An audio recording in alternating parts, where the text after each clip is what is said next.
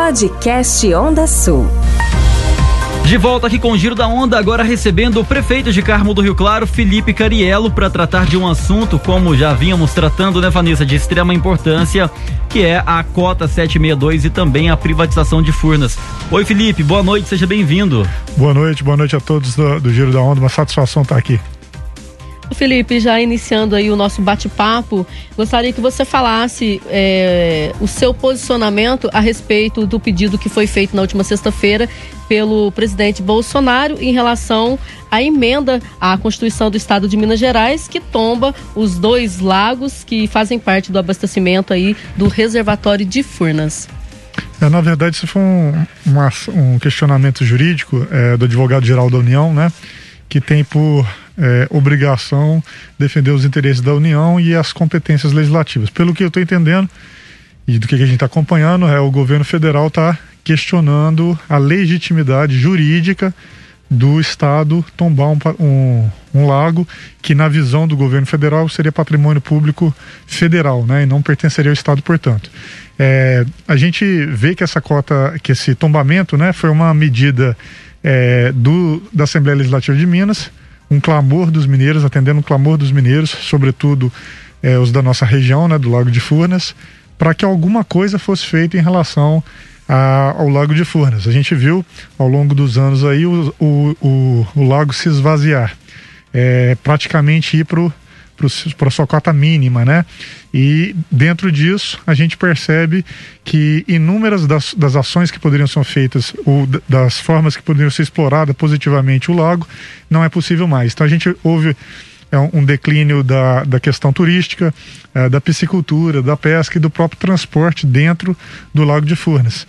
É, a cota 762 encampada com emenda constitucional na Constituição do Estado de Minas Gerais, como eu falei, foi um grito dos mineiros por algo que precisaria ser feito, né?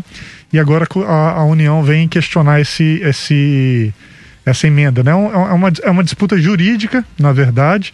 O STF, né, o Supremo Tribunal Federal, vai dizer quem está certo, né? Se o, se o Estado tem competência para legislar nesse aspecto. Mas é como eu falei mais cedo na entrevista ao portal Onda Sul. Pouco importa para os mineiros essa, essa disputa jurídica o que importa para nós é o respeito à cota 762. Então, se a União entende que o Estado não poderia legislar nesse caso, a União precisa dar uma saída diferente, é, que não essa legislação. Mas qualquer saída que seja, o povo de Minas Gerais, em especial do sul e sudoeste de Minas, só aceita se for respeitada a cota 762. Felipe, você como prefeito, como advogado também, você vê os municípios muito prejudicados com essa privatização de, do, do Lago de Furnas, por exemplo, da usina de, de Furnas e Peixoto? É, na verdade, assim, o que está sendo discutido é uma, é uma capitalização né, da Eletrobras, é a colocação da, das, das ações em bolsa de valores, né? E para a Eletrobras se capitalizar. Eu entendo que há uma discussão muito grande é, sobre a viabilidade ou não das, das estati da desestatização, né, das privatizações, das capitalizações. E o que a gente precisa perceber é o seguinte: lá atrás, lá na época do Fernando Henrique, foi discutido muito a questão das telecomunicações, quando foi feita a privatização. O que eu acho que naquele momento podia ser discutido, olhando pelo retrovisor do passado, é a questão do preço, do valor que foi feita essa privatização. Mas se a gente olhar hoje para o resultado, nós temos os celu é, celulares, né? A gente tem uma linha telefônica que você compra por 10 reais, que é um, um pré-pago, por exemplo. Você compra o chip por 10 reais e você tem uma linha para você falar. Mais o valor do celular, que também é mais baixo. Mas o valor da, do, do, da, da linha telefônica é, caiu sobremaneira. Eu lembro de uma época que a linha telefônica ela era declarada no imposto de renda custava 20, 30 salários mínimos, coisa que fosse hoje 30 mil reais, 20 mil reais. E com a privatização que aconteceu lá atrás, nós tivemos um é, investimento no setor que possibilitou a diminuição do custo e a modernização do sistema de telecomunicações. Voltando ao caso das, das é, da, das, das, elétricas, né, vamos dizer assim, da Eletrobras, do sistema elétrico, a gente vê hoje que o sistema está falido. É, no nosso município, na nossa região, por exemplo, tem uma dificuldade de empresas virem por questão da, das linhas de transmissão, das linhas de distribuição de energia. Há ausência de investimento. O sistema precisa de ser capitalizado para conseguir investir. Se isso vai ser forma de capitalização com, com ações da Bolsa de Valor, é uma proposta. Está sendo discutido no Congresso. O que eu entendo é que se tiver que acontecer essa capitalização, se ela for acontecer de qualquer forma, né, que me parece que é o que está caminhando para ser aprovado, é, nós precisamos garantir é, vitórias para nossa região. Então, se vai haver, que é o que eu passei já para os nossos deputados federais, que a gente tem contato, já é, passei para o deputado Emidir Madeira, passei também para o Domingo Salve, que é quem a gente tem contato. É, é, tentamos levar também ao conhecimento do Rodrigo Pacheco, presidente do Congresso Nacional, né, senador de Minas Gerais, é que a, a nossa região consiga algumas vitórias. Por exemplo, que parte dessa capitalização, parte dos recursos dessa capitalização, seja investido em obras federais nos municípios banhados pelo Lago de Furnas. Porque nós aqui temos é, o prejuízo, eu diria, de não ter áreas cultiváveis. Essa área toda alagada pelo Lago de Furnas é, eram áreas cultiváveis que estariam rendendo é, riqueza para nossa gente e dividendos para o município poder investir na população. Então essa área foi alagada. Se essa área não pode ser cultivada mais porque está alagada, ela precisa da renda também de uma outra forma. Então, é, com a capitalização da Eletrobras, se ela acontecer, que fosse garantido investimento nos municípios banhados pelo Lago de Furnas. E aí Carmo deu claro está incluído. Além disso também, a modernização das nossas balsas. Nós temos balsas de 50, 60 anos atrás, que transportam poucas pessoas e poucos veículos, e balsas que precisam de três tripulantes quando na verdade as balsas mais modernas precisam só de dois, diminuindo o custo do, do município, que, que é quem banca os tripulantes, né? O custo de combustível e dos tripulantes é dos municípios. E Carmo do Claro, é, pasme, gasta aproximadamente um milhão de reais por ano com as balsas, a, a, o transporte, né? É, a manutenção de furnas, mas o combustível e os, e os tripulantes são de, de do, da prefeitura. E modernizar essas balsas trazerem balsas mais modernas que transportam mais, gastam menos e precisam de menos tripulantes para poder ser operadas. E por fim, mais importante das vitórias é garantir por lei que se houver a estatização, se houver a, a perdão, a capitalização da Eletrobras, que haja a cota 762 por lei, ou seja, quem for investir capital na Eletrobras vai investir sabendo que a, a, as águas de Furnas não podem baixar abaixo da 762, vai produzir energia da 762 para cima e não da 762 para baixo. Eu acho que se for dessa forma, a nossa região ganha e ganha muito e todos saem beneficiados no meu ponto de vista. O Felipe, e se caso é, houver mesmo este pedido aí foi ace for aceito pelo STF em relação a Furnas, o não tombamento, é, Acredita-se que você, como o, o, o primeiro vice-presidente da MEG, da Lago, estará junto aí à frente, aliás, à frente não, ajudando, né, como apoiador também, dos movimentos pró-Furnas, à frente dos parlamentares também, pedindo para que seja feito algo em relação a esta questão.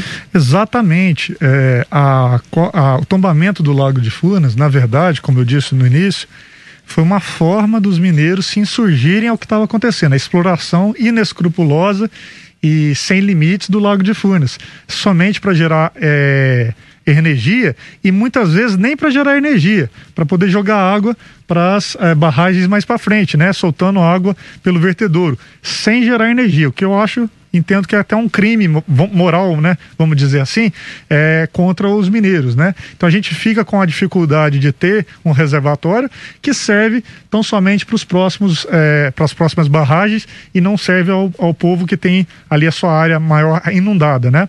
Então essa, essa, esse tombamento, na verdade, foi uma tentativa válida e parabéns aos deputados que aprovaram. Né? Eu queria agradecer ao deputado Cássio Soares, que foi relator dessa matéria, parabenizar ele pela atuação que ele teve é, junto à Assembleia Legislativa e pelo autor do projeto também.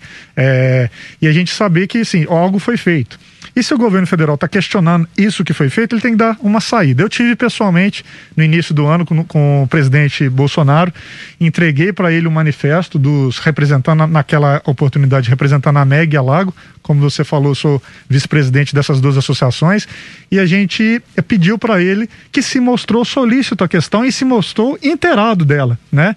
No vídeo ele fala que a questão da cota 762, ela proporciona inclusive a questão turística, que é a, é a maior bandeira da 762, a maior bandeira da nossa região. Então, na verdade, o que os prefeitos querem, porque o que a população quer é ter respeitado a cota 762. Tanto se for a instituição, a empresa pública, ou como se ela eventualmente virar uma, uma, uma, empresa privada com capitalização. O que nós queremos é a 762. Não adianta, e eu falo aqui com risco até de, de ser mal interpretado, mas não adianta a, a Eletrobras é, ser do, do, do, povo brasileiro, sendo que a gente está sendo explorado. O povo aqui na, na, na, região paga uma, uma energia cara, com bandeiras tarifárias amarela, bandeira vermelha, liga-se termoelétrica e a gente fica só com prejuízo. O prejuízo de não ter aqui a região alagada, a região bonita, com o lago é, acima do, pelo menos no nível mínimo, que seria 762, e podendo explorar a parte turística, etc. Então, o que a gente precisa da 762, seja, de, seja a Eletrobras é, pública ou seja a Eletrobras privada. Felipe, uma última pergunta aqui.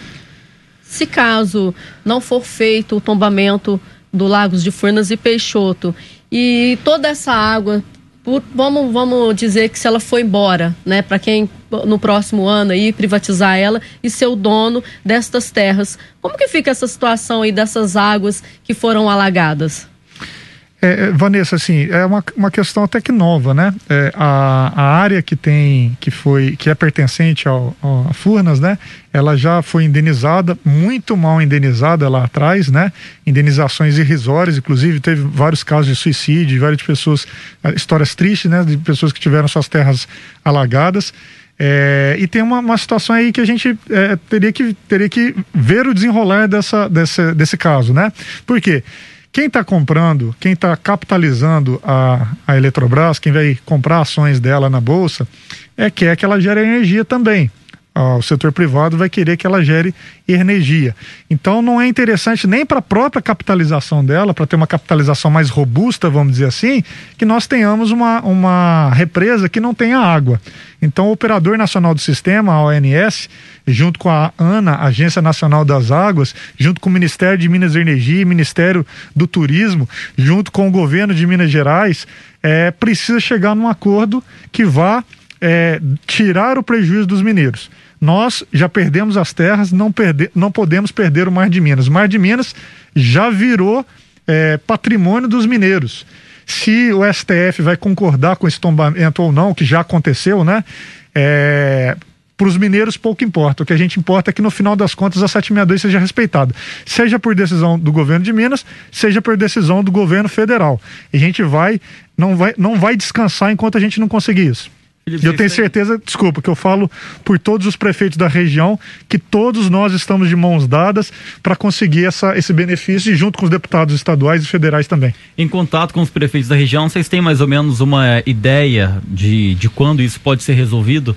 se no ano que vem, se depois, se nesse ano mesmo. A gente está no meio da pandemia, né? Tem assuntos muito mais importantes para serem discutidos e eu creio que esses assuntos vão ser discutidos é, primeiramente. Mas vocês têm mais ou menos uma noção, Felipe? Na verdade, assim, estamos em uma luta constante, né? Uma guerra de várias batalhas, né?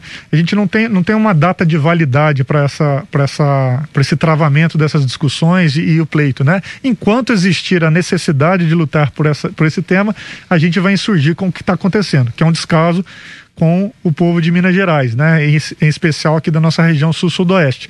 É, todos nós estamos querendo que isso aconteça. Eu até vou permitir pedir permissão, né, para discordar um pouco, que é importante e é urgente a questão da cota 762, porque o que está acontecendo com a pandemia são várias famílias não terem recursos, não terem renda, é, a, a, misera, a, a situação de miserabilidade das pessoas aumentarem por causa da pandemia, muita gente sem emprego e o turismo é uma fonte de renda limpa e sustentável.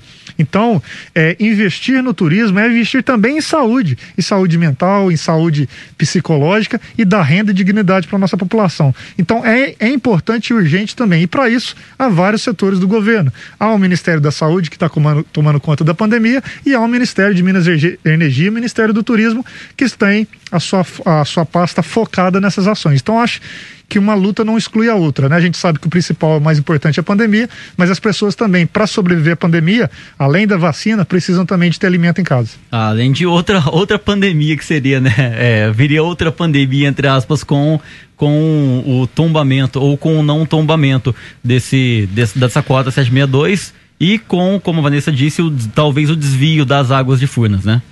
Lembrando também, Felipe, que a gente está numa crise hídrica, né? Em relação a essa questão. A gente está numa época que não chove, é numa época de seca, então esse momento talvez não seja propício para estar tá fazendo um pedido desse em relação ao Jair Bolsonaro, mas também resolver essa questão, como você disse aí, que é importantíssima, e dar uma solução para nós mineiros.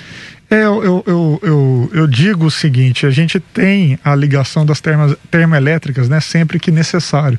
Então, se está ligando termoelétrica da 762 para baixo, é só ligar a termoelétrica da 762 para cima. É, a gente realmente está numa, numa escassez hídrica, como você falou, mas é possível sim que tenha soluções como, por exemplo, as térmicas. Lógico que ambientalmente vai ter questionamentos com relação à ligação delas, mas elas já estão ligadas estão ligados da 762 para baixo. Então é um cálculo muito simples. É como um copo d'água.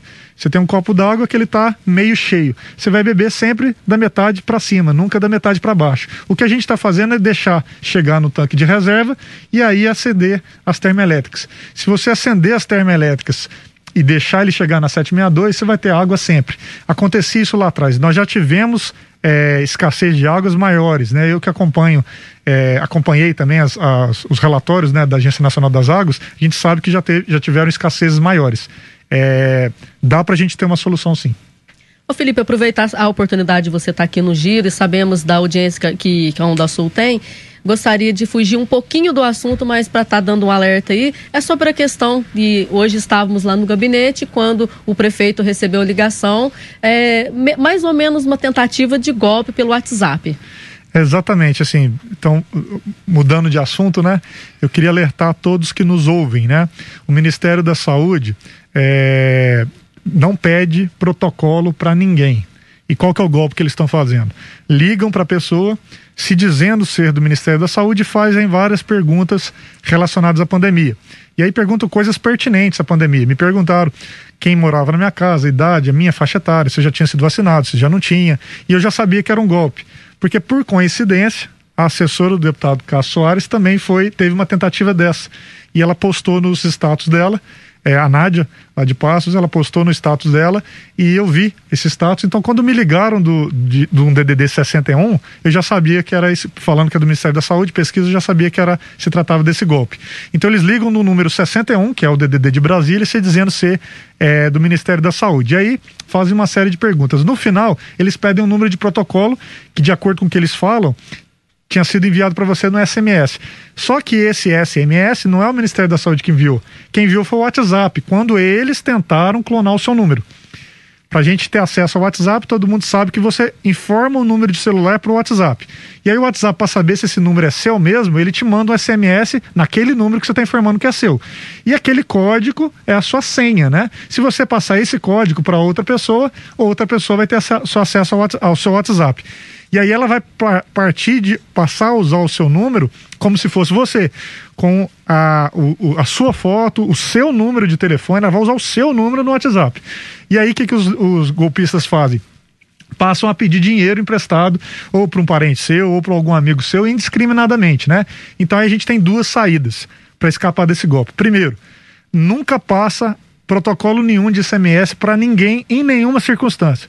Segunda alternativa: se tiver alguém pedindo dinheiro para você, seja o seu pai, a sua mãe, seu irmão, qualquer um da família ou não, amigo ou algum familiar, certifica que é a pessoa mesmo. Liga para a pessoa, se for o caso, faz uma videochamada, porque tem chance de ser golpe, ainda que for o WhatsApp da pessoa. Pode ser alguém que conseguiu eventualmente clonar e quem está sendo, quem, quem tem o WhatsApp mesmo, na verdade não está nem sabendo, né, que foi clonado. Felipe, obrigado pela participação. A gente sabe que a tua agenda está corrida, né? Obrigado por ter disponibilizado um pouquinho do seu tempo e qualquer novidade estaremos disponíveis para transmitir aos ouvintes da Onda. E eu fico por aqui também, Iago. Encerra a minha participação, mas volto amanhã a partir das 5 da tarde com muitas informações no Giro da Onda. Da Onda. Uma boa noite a você, boa noite ao prefeito Felipe Cariello e também boa noite aos ouvintes da Rádio Onda Sul e muito obrigado pela audiência. Daqui a pouco a gente volta com mais informações aqui no Giro da Onda, um giro pelo sul de Minas. As principais e as últimas informações estão no Giro da Onda. Onda Sul FM. Podcast Onda Sul.